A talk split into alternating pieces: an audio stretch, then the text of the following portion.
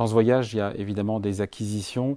Vous êtes attendu par les marchés, par les analystes sur une opération de croissance externe. Est-ce que vous y travaillez? Est-ce qu'on peut imaginer un gros deal en 2024 ou pas Alors, ce sont deux questions différentes. On travaille en permanence euh, sur des acquisitions et je vous ai parlé de, ce qu'on a fait en Grosse Pologne.